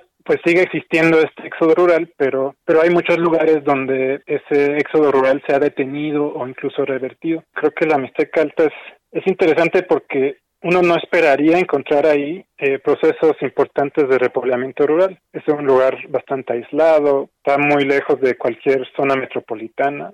La ciudad de Oaxaca está como a 100 kilómetros de distancia. Además de, no tener grandes ciudades, la Mixteca Alta no tiene grandes atractivos, grandes amenidades rurales que representen atractivos para el turismo de masas o para residencias de, de descanso o cosas así, ¿no? Este, entonces, la Mixteca Alta es diferente a otras regiones que se han estudiado en el tema del repoblamiento rural, porque no hay estas grandes cosas, ¿no? No hay grandes ciudades, no hay grandes amenidades rurales que representen atractivos para el turismo de masas, conceptos que ya se han usado eh, para explicar el repoblamiento rural, como la metropolización o, o la periurbanización, la urbanización difusa, la urbanización difusa o, o las, eh, la migración por amenidades, pues todos esos conceptos que ya se han desarrollado no son muy relevantes para la Mixteca. La Mixteca nos obliga a pensar en conceptos nuevos o que no, no han sido muy trabajados y bueno, les cuento que desde 1950 hasta el año 2000, el área de estudio experimentó una pérdida sustancial de su población, ligada esencialmente hacia la emigración aquí a la Ciudad de México. Sin embargo, entre el año 2000 y el 2020, cuatro de los municipios recuperaron población. ¿Por qué sucedió esto? Bueno, pues el doctor Matthew nos explica las posibles razones en esencia, lo, lo, que trato de hacer es explicar por qué se pasó de, un despoblamiento casi generalizado en municipios rurales de la Mixteca Alta durante la segunda mitad del siglo XX, por qué se pasó de esa situación de despoblamiento casi generalizado a un repoblamiento en algunos municipios rurales, pero no todos. ¿Por qué, por qué esta diferencia? Porque antes había un despoblamiento casi generalizado y hoy en día algunos municipios rurales empiezan a repoblarse. Y bueno, quedó claro de inmediato que los municipios rurales que se estaban repoblando eran aquellos localizados principalmente en el valle y sobre todo que estaban bien comunicados por carretera. Eh, y esto evidentemente no es ninguna coincidencia. ¿no? Eh, y bueno, con base en estadísticas demográficas, información de entrevistas y otras fuentes, pues encontré varios factores que explican este, este fenómeno del repoblamiento rural. Y un factor evidente pues fue la conectividad, ¿no? En concreto eh, que los municipios atravesados por la carretera panamericana tienen a ser los municipios con crecimiento demográfico, mientras que los municipios rurales que están mal conectados, eh, más alejados, tienden a seguir despoblándose. Entonces, la, esta conectividad pues, es importante por, por varias razones. Una es que eh, favorece las oportunidades de trabajo local, sobre todo a través del establecimiento de, de pequeños negocios a las orillas de la carretera, que aprovechan pues los flujos de personas sobre la carretera para ofrecer bienes y servicios, ¿no? Estamos hablando de tiendas de barrotes, mecánicos, comedores, restaurantes, incluso pequeños hoteles, entre otros. Pues esto ha servido como un primer factor de, de retención, ¿no? Como, es decir, como alternativa a esa migración de antaño que, que existía en el siglo XX, porque se están diversificando las economías locales.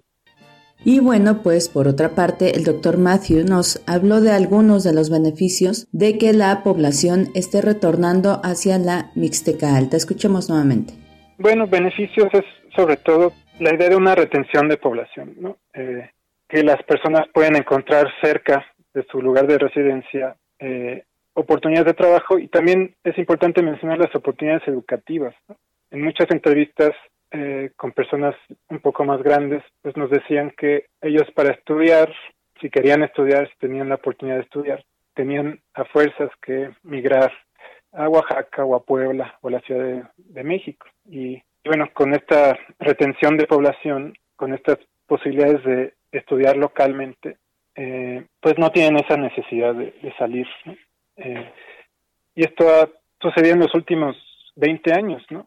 incluso menos. La, el surgimiento de oportunidades educativas locales, de pequeñas universidades locales, varios tecnológicos, hay un politécnico por ahí. Entonces, esos, cambios han sido muy recientes. ¿no?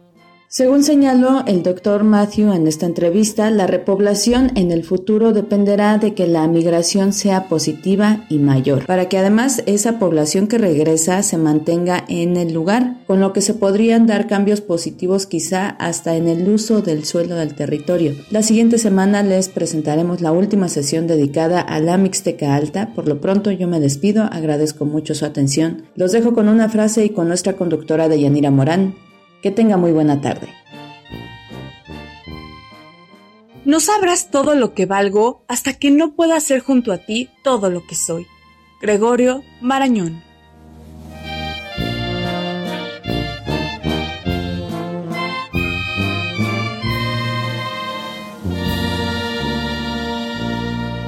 Qué bonita música.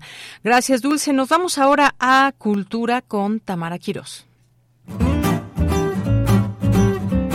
Cultura RU.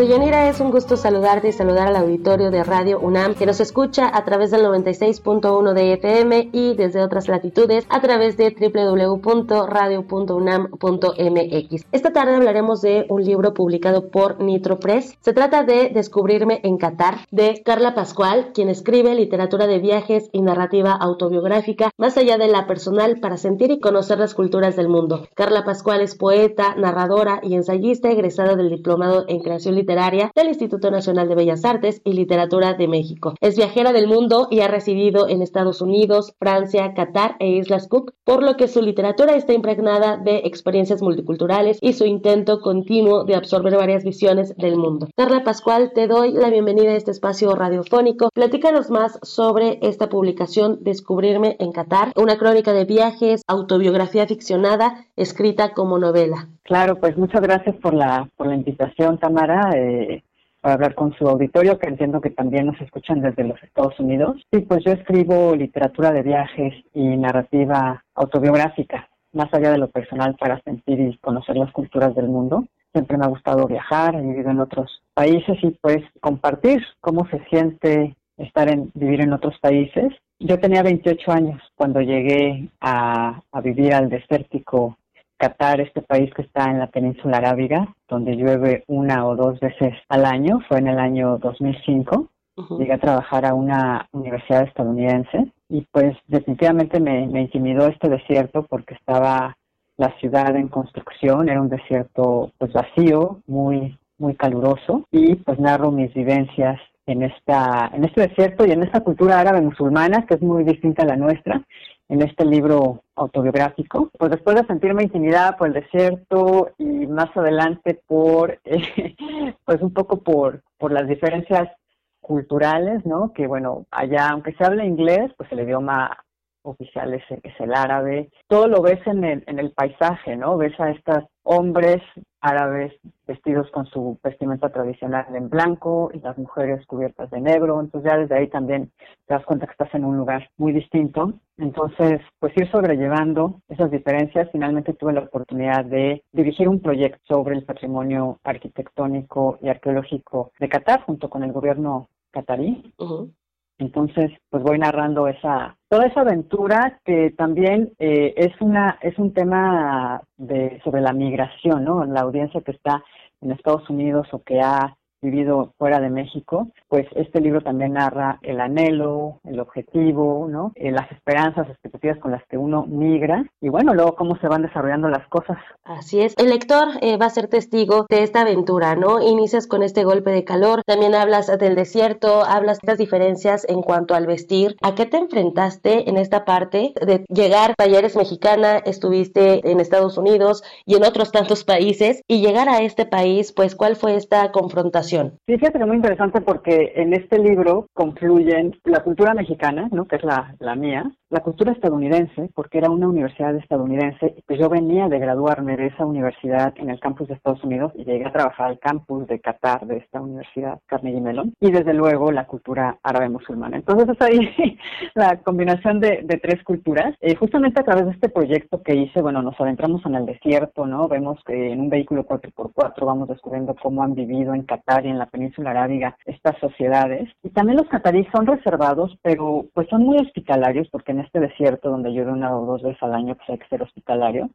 Entonces me, me abrieron sus casas, sus vidas, pudimos tener conversaciones íntimas. Entonces ahí voy narrando en el libro cómo voy descubriendo, cómo me van mostrando los, las mujeres y los hombres catarís con los que convivo, pues por qué las mujeres se cubren de negro, por qué la poligamia, por qué los matrimonios arreglados, cómo se sienten las mujeres respecto a esto. Y por ejemplo, el tema específico de la vestimenta, pues allá es una tradición, no es obligatorio por religión ni por ley, es una tradición para las mujeres árabes musulmanas cubrirse de negro, ¿no? Con la sheila, la pañoleta, cubrirse la cabellera y la valla, su cuerpo, ¿no? Que son, son de negro, es el color tradicional. Entonces, pues yo voy descubriendo eso, pero también el otro lado de, de, de, de este libro, Descubriendo en Qatar, es lo que yo descubrí sobre mi cultura y sobre mí misma, ¿no?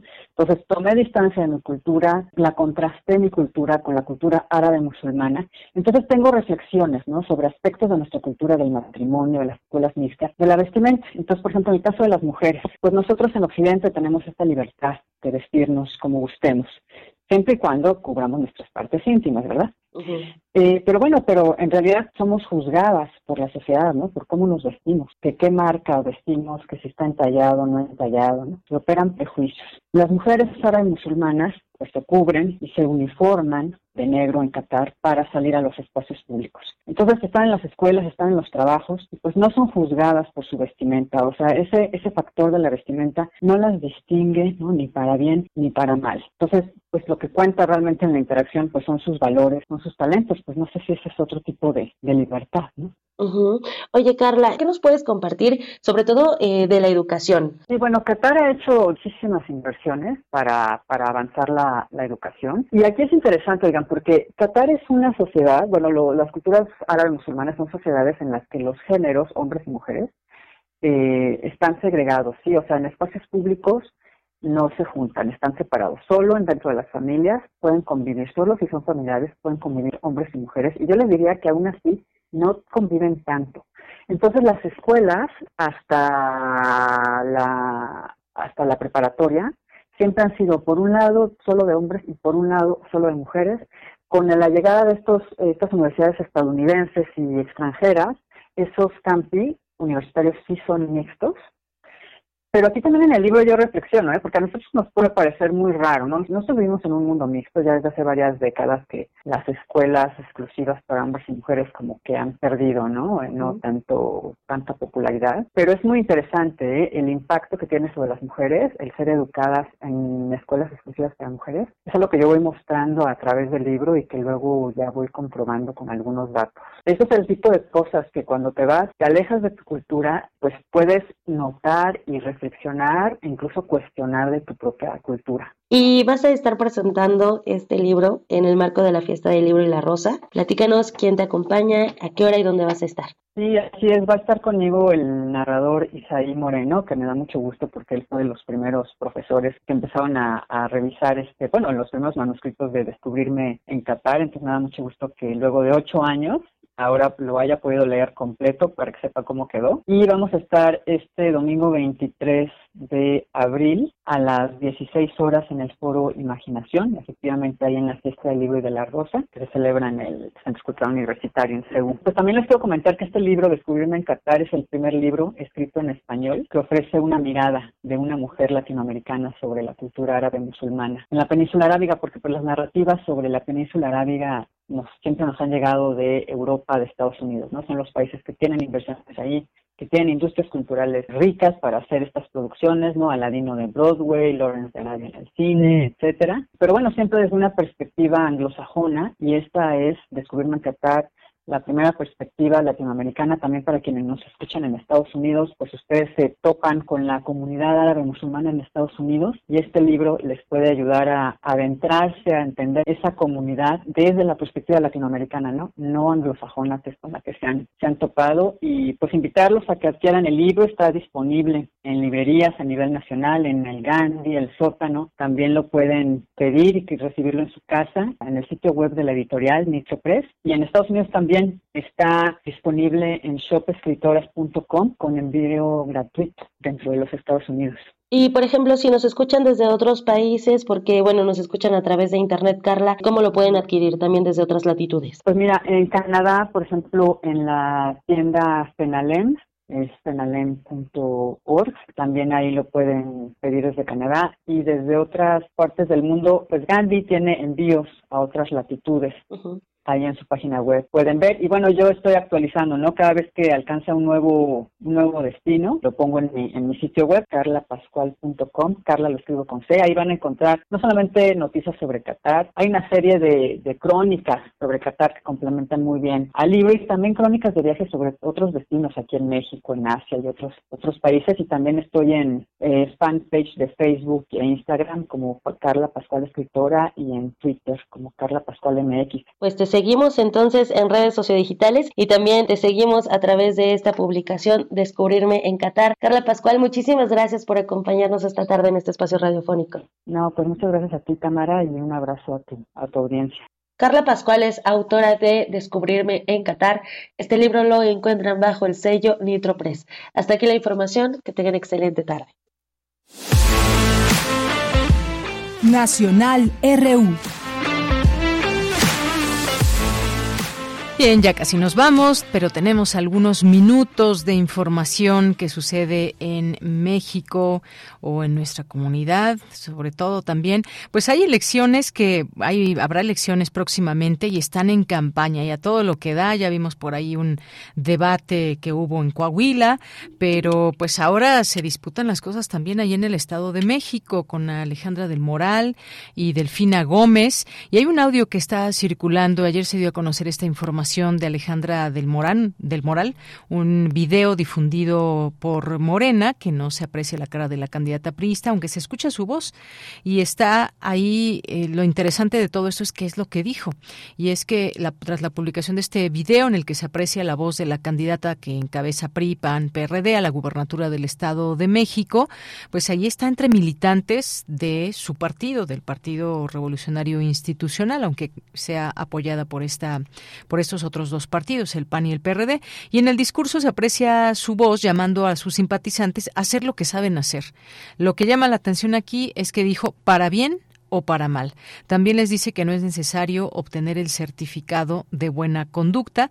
Este video que difundió Mario Delgado, líder de Morena, o bueno, más bien, sí, sí, el presidente de Morena, dura 16 segundos y pues por ahí ha causado mucha, mucha polémica. Tomen su lugar en la batalla y hagan lo que saben hacer para bien o para mal. Y esto, pues obviamente políticamente se malinterpreta, por supuesto, tampoco hay mucho de dónde, de dónde esconder eh, a qué se refiere con hagan lo que hagan, para bien o para mal. Eso ha causado ahí mucha polémica en las redes sociales. En otros temas, en otros temas para usted que quiere viajar, hay citas para pasaporte ya por WhatsApp. ¿Cómo pueden agendarla? ¿Cuánto cuesta? Bueno, pues ya hay esta información. Es un procedimiento que se vuelve mucho, mucho más sencillo y se pueden registrar en el número 5589 324827 ahí en sus contactos. Escriben la palabra hola y ahí toda la información.